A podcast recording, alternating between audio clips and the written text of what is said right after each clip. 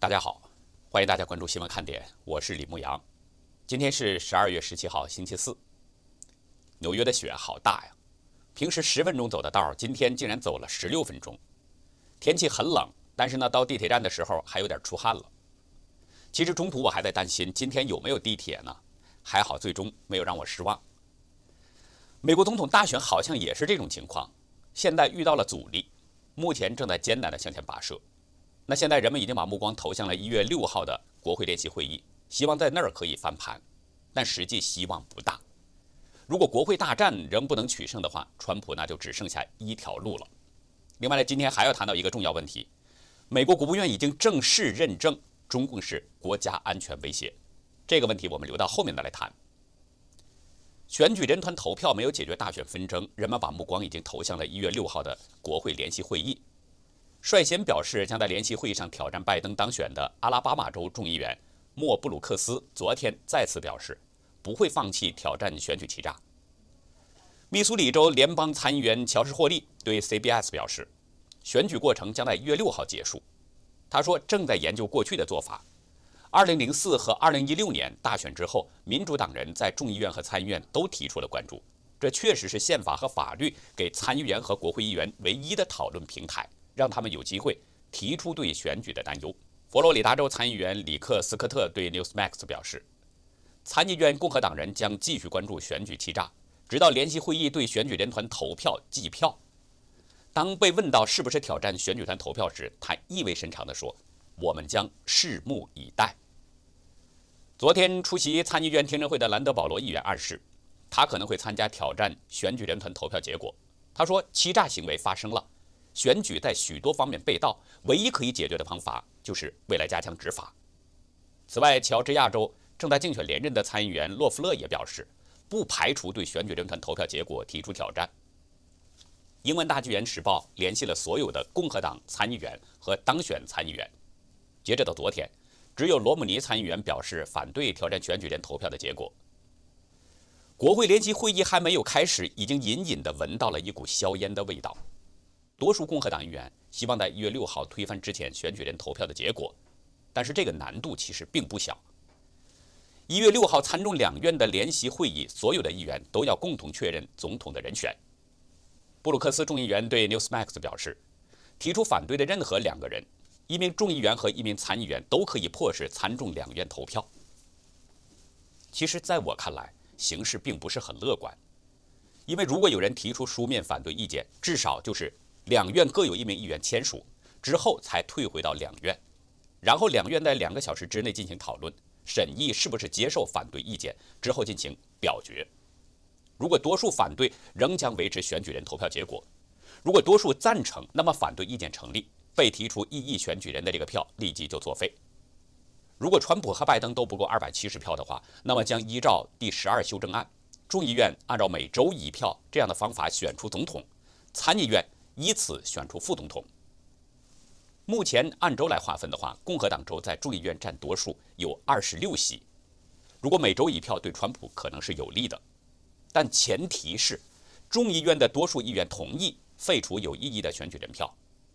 现在众议院按席位划分，民主党议员占据多数席位，就算共和党议员都同意，票数仍然不够，还需要有几位民主党议员倒向共和党一方。这种可能性大吗？当然可以尽力的争取，唤起人性中最基本的正直和公义。昨天，参议院国土安全与政府事务委员会举行了有关大选违规的听证会。川普团队律师杰西·宾纳尔在听证会上表示，内华达州的选举过程充斥着选民欺诈行为，其中包括六大项：超过4.2万人重复投票，至少1500名死人被注册投票，超过1.9万的外州人投票。大约八千人投票地址不存在，超过一点五万人使用商业地址或超过九十天无人居住的地址投票，大约四千名外国人投票。宾纳尔指出，今年八月三号，内华达州大幅度修改了选举法，采纳了 AB4 法案。这个法案导致内华达州邮寄选票的数量从二零一六年的七万张飙升到今年的六十九万张。宾纳尔还表示。川普团队在内华达州的调查过程遭到了相关选举官员的拒绝。全州的所有选举官员都是零透明度。他说，目前被专家认定的选举欺诈超过十三万例，实际数量更多。宾州众议员弗朗西斯·莱恩在证词中表示，宾州邮寄选票系统缺乏一致性，违反法规，完全不可信。而且，宾州公布的数据前后矛盾。公开数据网站十一月四号报告说，已经发出了三百一十万份邮寄选票，但是十一月二号的报告数据是二百七十万。没有人解释这四十万张选票的出入是怎么回事。根据麦克拉夫林前天的最新民调，百分之四十六的美国人认为大选投票有欺诈，百分之五十二的人赞成川普继续打官司。这些人当中有一半是投拜登的选民。大选丑闻不断曝光，会让人们看到民主党人所做的丑事，可以唤起更多的公益心。这件事呢，必须要做。也是争取更多民意支持的好办法。川普或许是在一步一步地展现给美国的民众看，让美国的民众看到正常法律途径都被堵死了，看清民主党左派的无耻。然后，当国家情报总监提交的报告证实大选遭到外国势力的干预之后，再行使总统特权，有没有这种可能呢？但是现在国家情报总监的报告提交已经被推迟了。昨天，国家情报总监办公室在推特上宣布。情报总监约翰·拉特克利夫不会在十八号的截止日提交对外国干预美国大选的评估报告。推文引述战略通讯主任阿曼达·肖克的话表示，昨天下午，拉特克利夫接到职业情报官通知，情报界将无法在十二月十八号的最后期限，遵照行政令和国会的规定，提交关于大选受外国威胁的机密评估报告。就是说。川普总统在2018年总统行政令当中规定的事情，大选日后45天内提交报告已经不可能了。什么原因呢？CBS 新闻资深记者凯瑟琳·赫里奇周三报道，情报总监拉特克利夫说，在2020年11月存在中共、伊朗和俄罗斯的外国选举干预。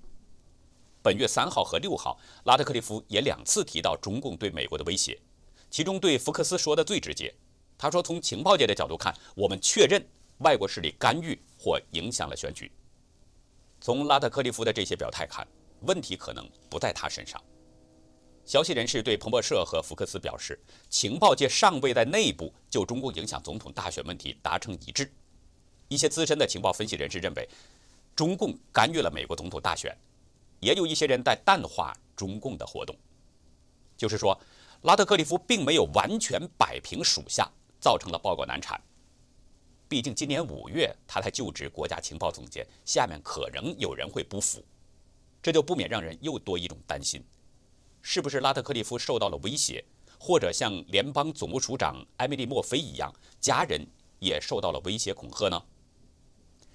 最近几天，乔治亚州连续发生了两件怪事，而且死了两个人。今天，乔州调查局推文表示，一名调查员本周过世。明天举行葬礼，萨凡纳早报刊出了讣告，但是没有说明死因。不过呢，十四号，乔州当地的媒体报道，年仅五十一岁的调查局局长苏利文在家中突然自杀了。坊间传闻，苏利文在生前在调查一桩离奇的案子，就是乔州州长坎普的女儿的男朋友迪尔的离奇车祸案。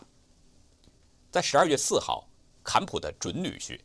也是两位参议员候选人的实习生突然遭遇车祸死亡了。但是从现场的照片来看，这位二十一岁的小伙死亡的原因似乎并不是车祸，不像这么单纯。有证人说听到了爆炸声，照片似乎也显示现场发生了爆炸，浓烟滚滚。巧的是呢，迪尔是竞选连任参议员洛夫勒的团队成员，就在他死亡的前一天。计票中心涉嫌舞弊的视频被曝光了，坎普要求周务清核查选票签名，但是迪尔死后的第二天，坎普就退缩了。一起车爆，一起家中自杀，这两件事儿是不是有什么关联呢？顺便我们再说一下，密西根州那名黑人女议员辛西亚，因为威胁川普支持者被调查之后，再度发出威胁：“我们拿出命来为你们办事。”民主党、共和党人都有，别惹恼我。我们希望呢，就像这个一名情报高官对福克斯所说的那样，拉特克利夫希望情报能准确、诚实地反映出关于中共以及其他所有的情况，希望如此。但乔州发生的这些事，也不免会让人担心，拉特克利夫和家人会不会受到某种威胁而不敢继续向前呢？有网友表示，希望不是又一个陷阱，已经无法再相信任何人了。也有网友表示，谁也不愿意当那个关键环节。网友是一语双关，显然是在说国家情报总监的同时，也在指向国会和联邦最高法院。联邦最高法院此前拒绝了一桩非常明显的违宪案，就是德州控告摇摆州违宪案。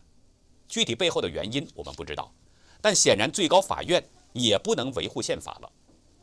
而国会能不能真正的帮助川普翻盘，胜算其实也并不高。现在情报总监的报告也难产，几乎正常的渠道都出现了问题。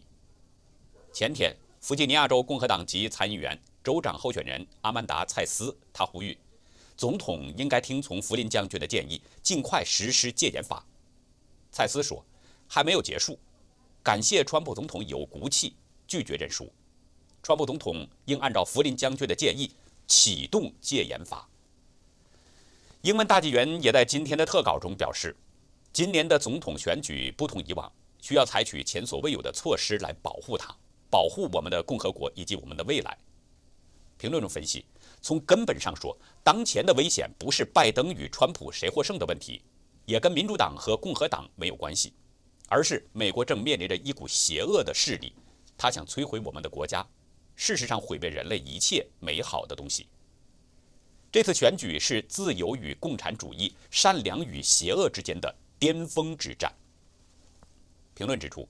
川普作为总统，可以行使总统权力，保护我们共和国的未来，逮捕那些阴谋通过选举舞弊剥夺人民权利的人。叛乱法使川普能够动用军队，在有争议的州查封关键的选举证据，并对选票进行透明准确的统计。我们的制度处于危机之中，川普应该采取行动恢复法治。其实我们也都看到了川普的情况。所有可能的正常途径现在都已经行不通了，留在川普面前的只有一条非常之路，就看川普能不能在重大的历史关头做出果敢坚决的选择。这么说并不是我这个人的好战，其实我是一个非常喜欢和平相处的人，我希望每个人在这个世界上呢都能够平等相待。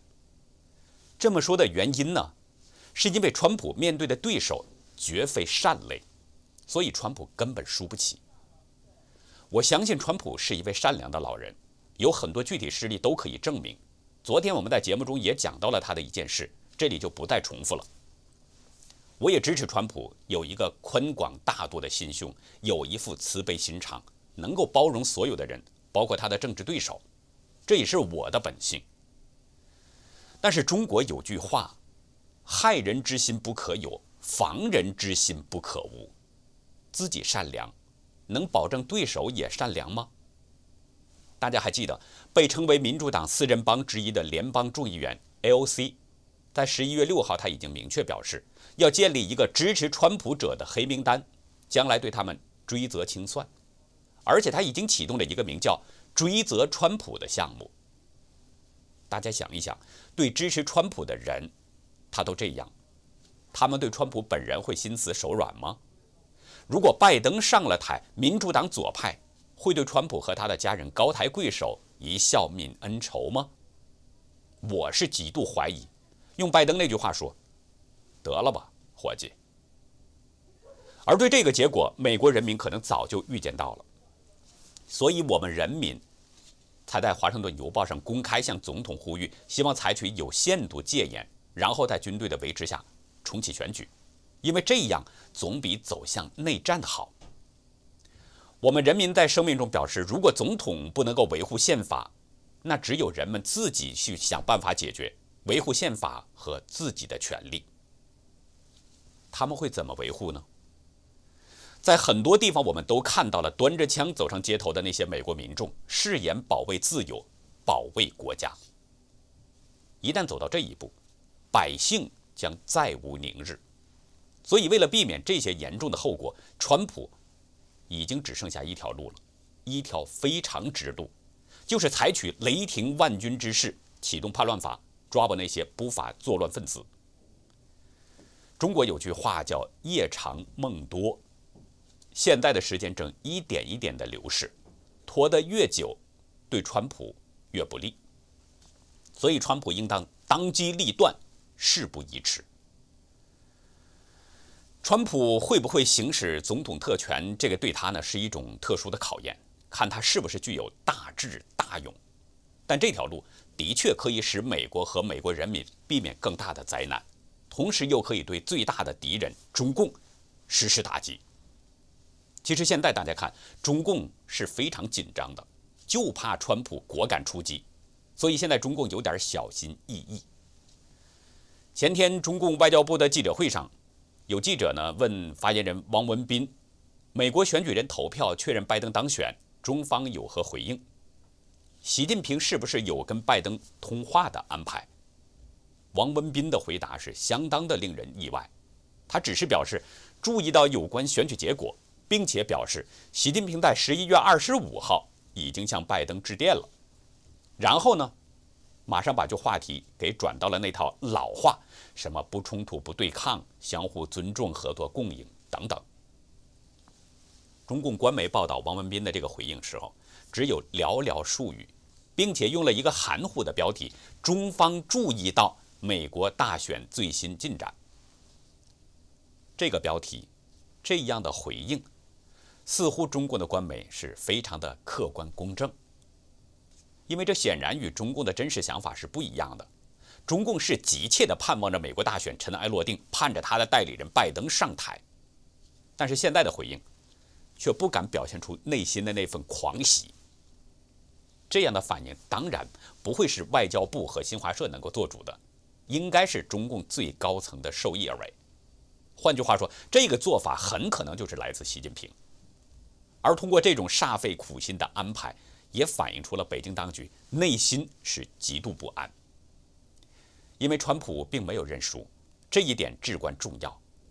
只要川普不认输，那么结果就没有确定，而且律师团团队的律师在积极进行法律战，国会联席会还有可能翻盘，这些都是未知数。所以中共考虑再三，就是不得不给自己留一条后路。其实最主要的，中共就是害怕。害怕川普采取雷霆万钧之势，把那些不法分子都给抓起来，而这些人几乎都与中共有利益关联。如果川普像当年林肯总统那样，也顺带把与中共关联的人一并抓起来，那么中共在美国几十年的布局就将被连根拔起。另外呢，也可能有另外的一种原因，因为中共在香港的滥抓滥捕。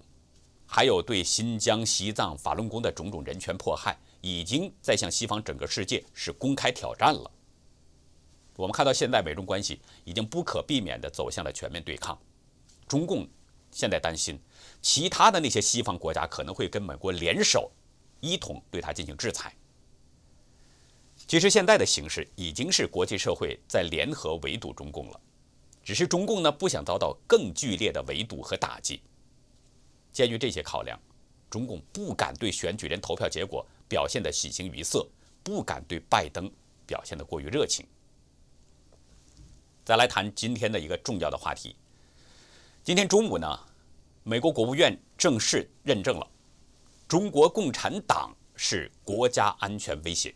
国务院的推文中引用蓬佩奥的话说：“中国共产党构成了真正的威胁，我们希望中国以我们要求其他国家的方式。”参与到世界舞台上，大家请注意，美国国务院的用词使用的是中国共产党 （CCP），而不是中国，也不是中华人民共和国。这就是说，在美国看来，中共就是恐怖组织，跟伊斯兰国是一样的。这是美国的又一个重大举措。那么，相应的呢，所有的中共党员，毫无疑问。都成了恐怖组织的成员，将会受到追查抓捕。我们关注其他西方国家会不会及时的跟进。如果跟进的话，那么中共和中共的那些成员已经都没有路了。其实，在这一周前呢，就是十二月十号世界人权日的当天，有多个人权团体呢就已经向美国的国会呼吁，尽快通过法案，将中共指定为是跨国犯罪集团。悉尼科技大学教授、中国问题专家冯崇义对大剧院记者表示：“中共从来就是一个犯罪集团，他建政以来迫害死了数千万中国人。如果美国把中共指定为是跨国犯罪集团，这个意义相当重大。”在此之前的十月一号呢，国会议员斯科特·佩里曾经提出一项法案，就是要求将中共确定为是跨国犯罪集团，并且要求美国对中共实施制裁。那现在，美国的这个动作，既是对议员和人权团体的回应，也相当于是在向国际社会吹响打击中共的号角。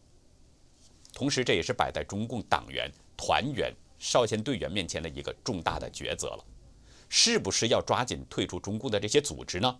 如果不退出，相当于就是犯罪集团的成员一样，将会受到美国严厉的打击。只要迈出国门，就存在着被抓捕的危险。所以，事关重大，何去何从呢？每个人都要三思。那好，以上就是今天节目的内容。如果您喜欢新闻看点，请别忘记点赞、订阅，并记得把它分享出去。真相对每一个人都是至关重要的。说到真相呢，现在美国人很难从主流媒体上看到真实的消息了。也正因如此，很多人都在问：难道主流媒体？都错了吗？在今天的会员区，我们就来说说这个问题。欢迎您到优乐客会员区来了解更多。感谢您的收看，再会。